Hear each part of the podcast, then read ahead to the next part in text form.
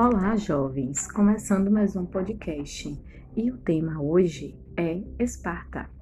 A cidade-estado Esparta localizava-se na península do Peloponeso.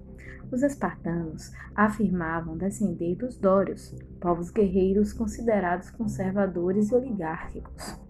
Os espartanos representavam o grupo social que comandava a polis, conhecidos também como Esparciatas Abaixo deles tinham os periecos, trabalhadores livres, sendo a maioria estrangeiros.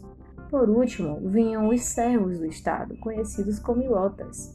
Apesar de algumas reportagens e materiais em site afirmarem que os mesmos eram escravos, não podemos considerá-los assim, já que os ilotas não poderiam ser vendidos apesar do trabalho forçado que desempenhavam.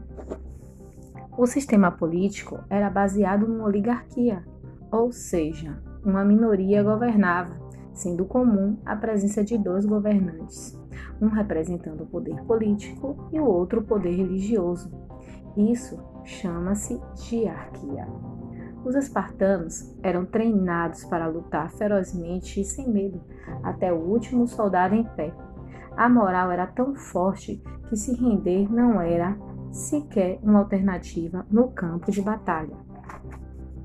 Dentre as principais curiosidades, podemos destacar é, o cuidado com o consumo excessivo de vinho, chegando a forçar os ilotas a ficarem bêbados para demonstrar aos jovens espartanos os perigos de suas ações descontroladas.